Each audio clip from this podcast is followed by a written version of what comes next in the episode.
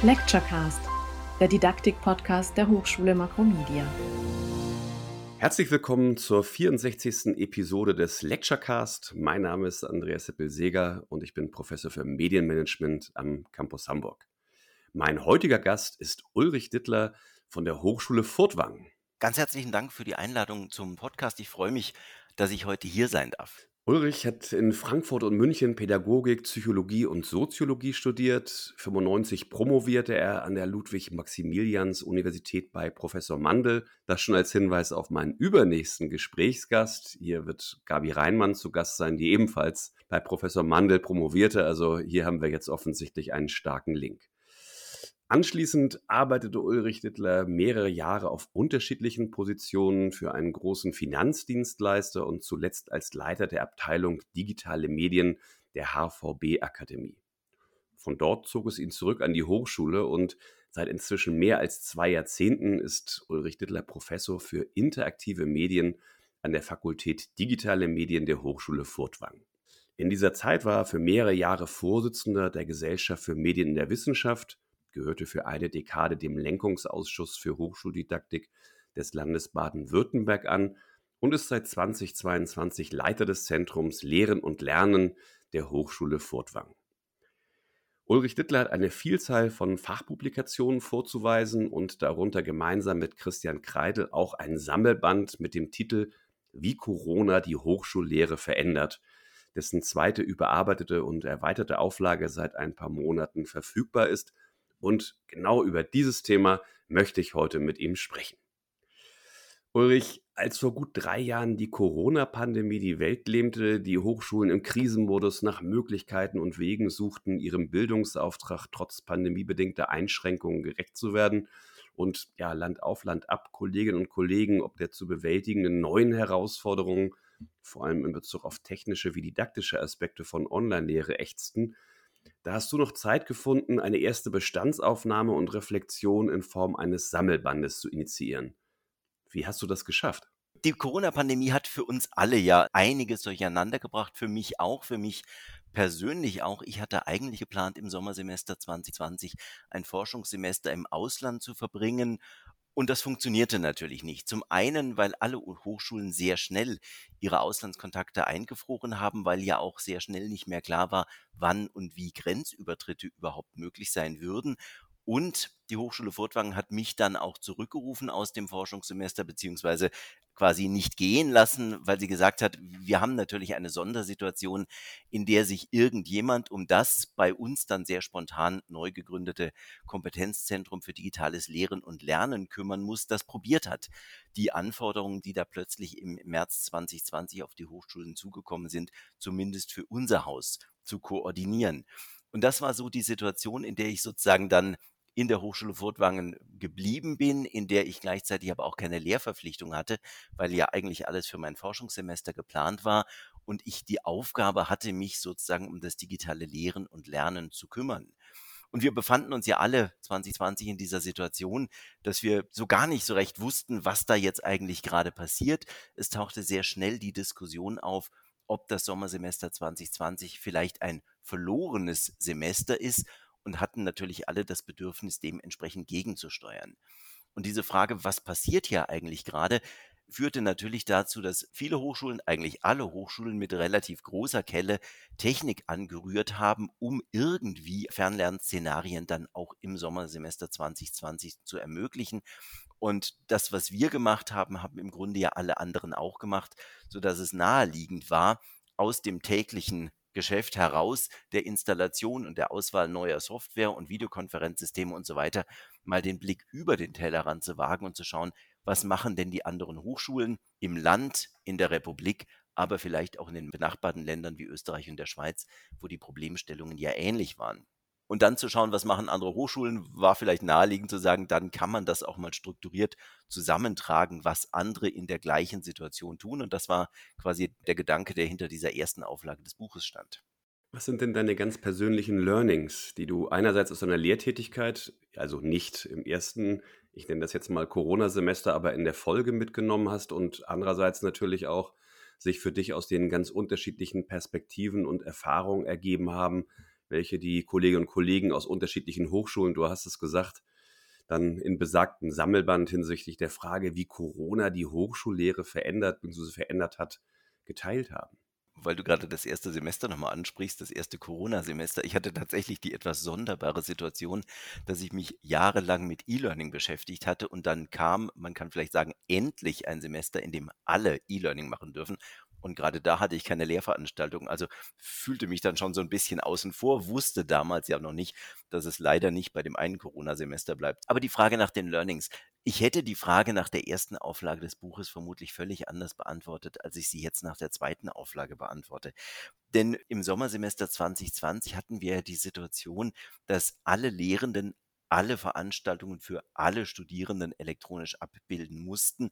Das heißt eigentlich ein Riesenboost für das Thema E-Learning, an dem ja zumindest die Community schon 20, 25 Jahre gearbeitet hatte und eigentlich auch äh, Strukturen und, und Vorschläge entwickelt hat, wie E-Learning aussehen könnte.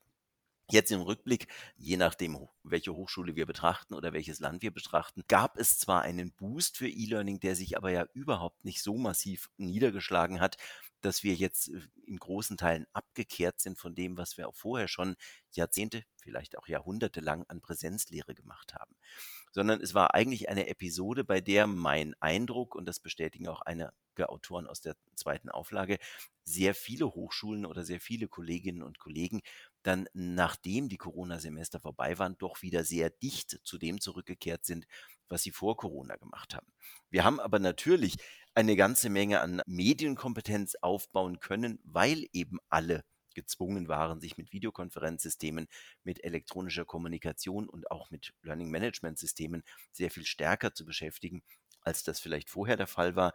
Wir haben sicherlich in sehr viel größerem Maße didaktische Konzepte reflektiert, ausprobiert und auch überarbeitet, als es ohne diese Corona-Semester der Fall gewesen wäre. Insgesamt aber, glaube ich, sind es eher kleine Schritte, die wir gegangen sind und nicht so der ganz große Wurf von E-Learning, den der eine oder andere vielleicht noch im März 2020 vermutet hat. Und es gab zwischendurch auch noch die Überlegung, ob denn die Schüler, die ja ihre Schulzeit auch teilweise unter Corona erlebt haben, die auch dort Homeschooling erlebt haben, die vielleicht sehr viel stärker gelernt haben, mit Arbeitsblättern, mit Selbstaufgaben zu arbeiten, als das bei Schülergenerationen vorher der Fall war, dass diese Schüler, wenn sie dann Studenten bei uns an den Hochschulen sind, dass die auch andere Erwartungen an die Hochschulen haben, als die Generationen, die quasi nicht Corona in der Schulzeit erlebt haben. Und die Erwartung, dass sozusagen sehr viel mehr elektronische Unterstützung von den Schülern eingefördert wird, wenn sie dann Studenten sind, die hat sich, glaube ich, in vielen Fällen tatsächlich nicht bestätigt, sondern auch für Schüler, mein Eindruck, ist die Corona-Zeit in der Schule abgehakt, hat aber nicht unbedingt andere Erwartungen an Hochschulen entwickelt, zumindest nicht so massiv, wie man das hätte vielleicht vermuten können. Du hast gerade den Begriff E-Learning schon eingeführt und auch der hier zur Rede stehende Sammelband trägt den Untertitel Erfahrungen und Gedanken aus der Krise zum zukünftigen Einsatz von E-Learning. Also ist das deine Einschätzung? Geht es in Post-Corona-Zeiten tendenziell weniger um die analoge Begegnung, sondern vor allem eher um so ein medienvermitteltes Lehren und Lernen, wenn wir von E-Learning sprechen? Ich glaube, wir erleben alle oder haben alle erlebt, als Corona vorbei war und wir wieder Präsenzunterricht machen konnten, dass wir den Wert einer Präsenzveranstaltung anders eingeschätzt haben, als das vielleicht vor Corona der Fall war und man wirklich das Gefühl hatte, dass Studierende, wahrscheinlich auch Lehrende, wieder anders aufblühen, wenn man gemeinsam in einem Raum über ein Thema spricht, als wenn man, das Bild wurde ja mehrfach benutzt, äh, vor verschiedenen grauen oder vielleicht auch ein paar Videokacheln dann seinen Unterricht runterspult. Aber das, was an Nebengesprächen in einem Seminarraum stattfindet, was an Fragen vielleicht auch spontan eingeworfen wird, dass das in dieser elektronischen Form nicht so seinen Niederschlag gefunden hat, wie wir das alle vorher aus den Präsenzräumen gewohnt waren. Also von daher glaube ich, geht es nicht um die Frage E-Learning oder Präsenz. Wir können vielleicht Präsenzunterricht tatsächlich immer noch besser, als wir E-Learning kennen. Gleichzeitig hat aber natürlich auch die Erfahrung, die wir alle gesammelt haben, mit Selbstlernszenarien, mit Lernmedien, mit medienvermittelter Informationssuche, strukturiert oder unstrukturiert, da haben wir alle eine ganze Menge an, an Kompetenzen aufgebaut, so dass wir wahrscheinlich auch weiterhin natürlich neben dem, was wir an strukturierten Informationen in der Hochschullehre anbieten oder vermittelt bekommen, weiterhin große Teile des Tages damit verbringen, uns selbst organisiert Informationen aus dem Netz zu suchen und von daher natürlich das medienvermittelte Lernen strukturiert oder vielleicht auch unstrukturiert, weiterhin eine große Bedeutung haben wird und vermutlich auch eine größere, als es noch vor Corona der Fall war, weil wir inzwischen einfach sehr viel mehr Erfahrungen haben und in der Corona-Zeit natürlich auch sehr viel mehr Lernmedien erstellt wurden. Du hast vorhin so wunderbar diese Metapher gebraucht, die Hochschulen hätten mit einer großen Kelle gerührt im Topf der technischen Innovationen. Hier knüpfe ich nochmal an. In der Einleitung des besagten Buches schreibt ihr, dass trotz jahrzehntelanger Auseinandersetzung mit digitalen Medien zu Lehr- und Lernzwecken die Pandemie die Hochschulen trotzdem vielfach weitgehend unvorbereitet getroffen hätte. Und Jetzt stellt sich natürlich die Frage, sind wir da heute weiter? Also ist die digitale Transformation in der Bildung, zumindest was die technischen Komponenten betrifft und deren Nutzung, vollzogen? Oh, das ist eine schwierige Frage. Vor Corona, glaube ich, äh, gab es an jeder Hochschule ein, zwei, drei Handvoll Kolleginnen und Kollegen, die sich auch ohne Not sozusagen um das Thema E-Learning gekümmert haben und da das eine oder andere ausprobiert haben. Die Situation war natürlich anders, als alle ran mussten und sich tatsächlich alle überlegen mussten, wie kann ich mit dem, was mir meine Hochschule an Technik zur Verfügung stellt, dann tatsächlich Unterricht abbilden. Diese Erfahrungen haben wir, glaube ich, alle gesammelt und wir sind natürlich auch technisch inzwischen deutlich besser ausgestattet. Also vermutlich steht jetzt neben jedem Notebook auf einem Professorinnen- und Professorenschreibtisch eine inzwischen halbwegs vernünftige Kamera, und ein Headset, das einen halbwegs vernünftigen Ton übermitteln kann. Das heißt, die technische Ausstattung ist besser. Die Angebote der Rechenzentren oder der E-Learning-Einheiten der Hochschulen sind entsprechend besser. Und natürlich haben wir auch deutlich mehr Medienkompetenz bei den Lehrenden als auch bei den Lernenden. Das heißt, auf eine nächste Pandemie, glaube ich, könnten wir schneller oder vielleicht auch weniger aufgeregt entsprechend reagieren. Wir haben sicherlich ein paar positive Erfahrungen gemacht auch bei Dingen, die wir in Frage stellen mussten.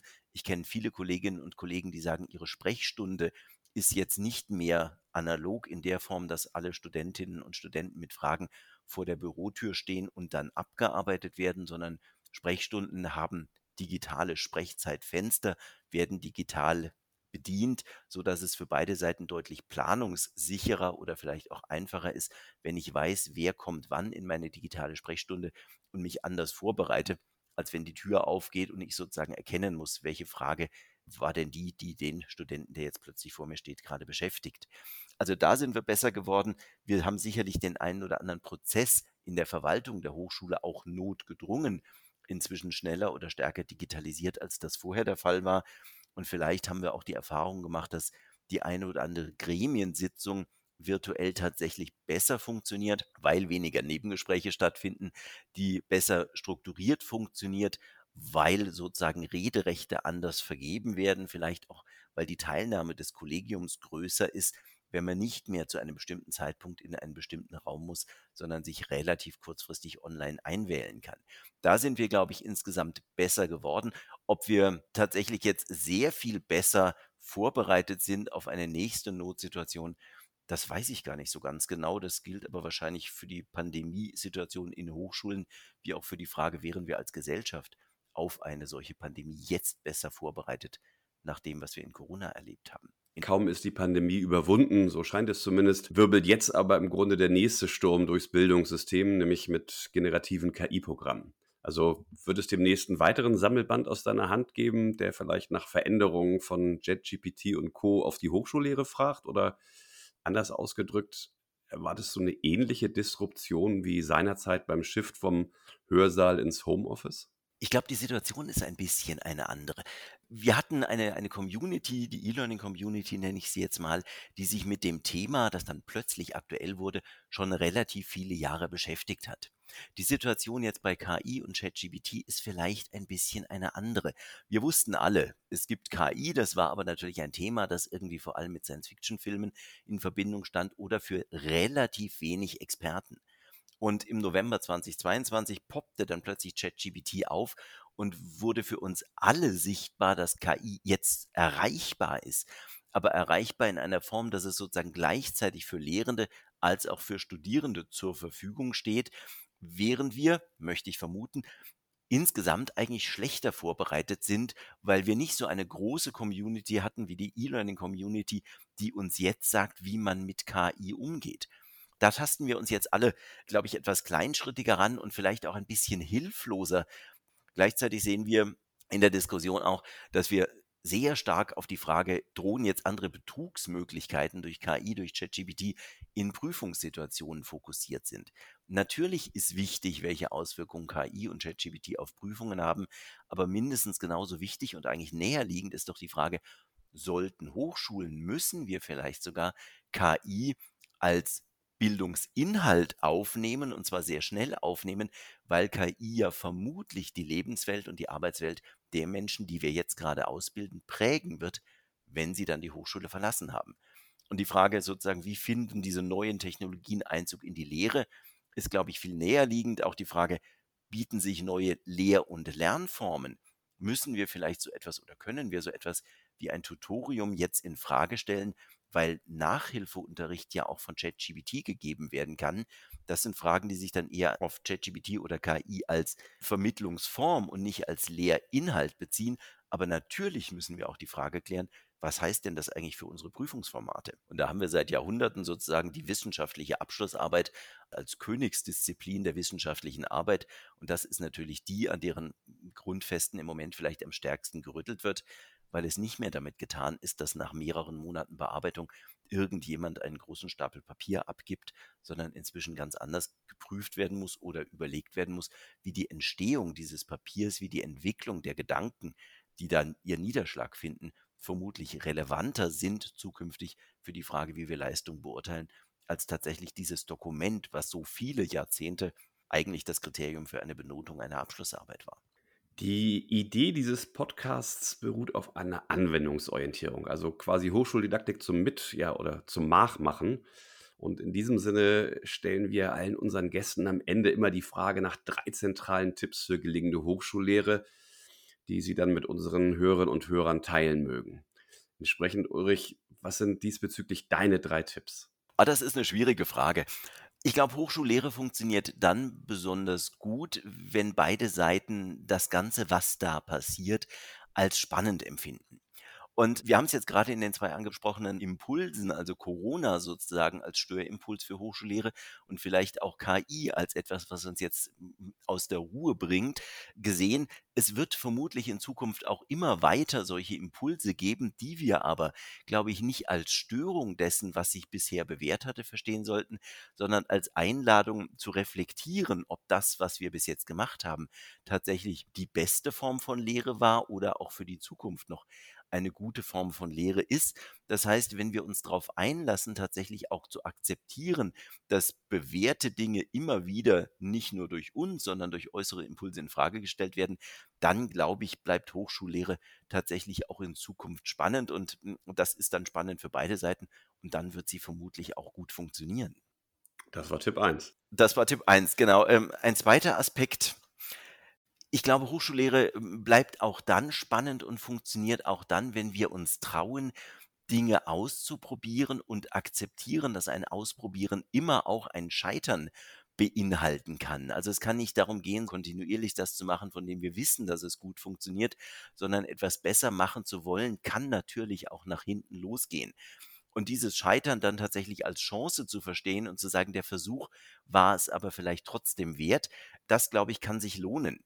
Klingt jetzt natürlich wahnsinnig nach einem Kalenderspruch, aber dieses, dieses Ausprobieren und in Frage stellen, glaube ich, verzeihen einem Studierende auch, wenn es nicht so gut klappt, weil sie merken, dass man sich mit dem, was man da tut, auseinandersetzt und das entsprechend verbessern will.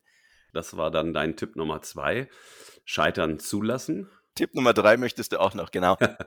ich glaube, damit Hochschule funktioniert, brauchen wir nicht nur etwas, was gut in dem Hörsaal funktioniert, etwas, was gut zwischen Lehrenden und Lernenden funktioniert, was Interesse weckt, was vielleicht auch die Auseinandersetzung unterstützt, sondern wir brauchen auch Rahmenbedingungen für Hochschulen, die Lehren ermöglichen. Und ich glaube, es könnte spannend sein, wenn wir uns insgesamt als Gesellschaft, aber vor allem natürlich auch als in den Hochschulen beschäftigte Menschen überlegen, welche gesellschaftliche Position Hochschulen denn zukünftig einnehmen sollten wenn es so viele Möglichkeiten gibt, an Inhalte, an Wissen, an Qualifikationen zu kommen, die eben losgelöst sind, was an institutionalisierten Strukturen in Hochschulen angeboten wird.